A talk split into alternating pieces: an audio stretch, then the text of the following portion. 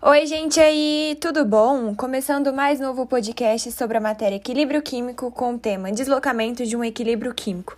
Eu sou a Larissa e vamos começar. De início, o que é um deslocamento de um equilíbrio químico? Bom, é a mudança na pressão do ambiente, na concentração de um participante ou na temperatura do sistema para restabelecer um equilíbrio.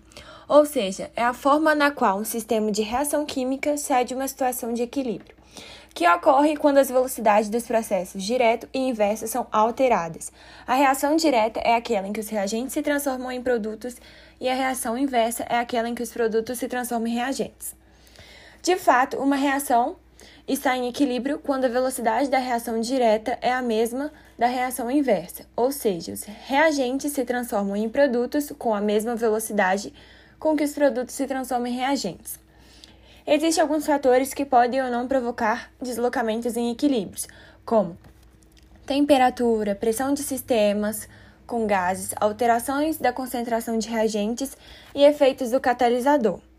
Esse deslocamento foi criado pelo químico francês Henri-Louis Le Chatelier. Ele descobriu que quando o sistema em equilíbrio é perturbado, que ele tende a trabalhar contra a perturbação gerada e para isso busca atingir uma nova situação de equilíbrio. Essa tendência de sistema foi chamada de princípio de Le Chatelier. Ele disse que todo sistema reversível tende ao estado de equilíbrio, que uma vez atingido, o estado de equilíbrio é mantido, a menos que se provoque alguma alteração no sistema. Que quando se provoca uma alteração no sistema em equilíbrio, ele reage no sistema de anular o efeito dessa alteração e faz com que o sistema tende -se a se retornar a um novo estado. Obrigada pela atenção e valeu!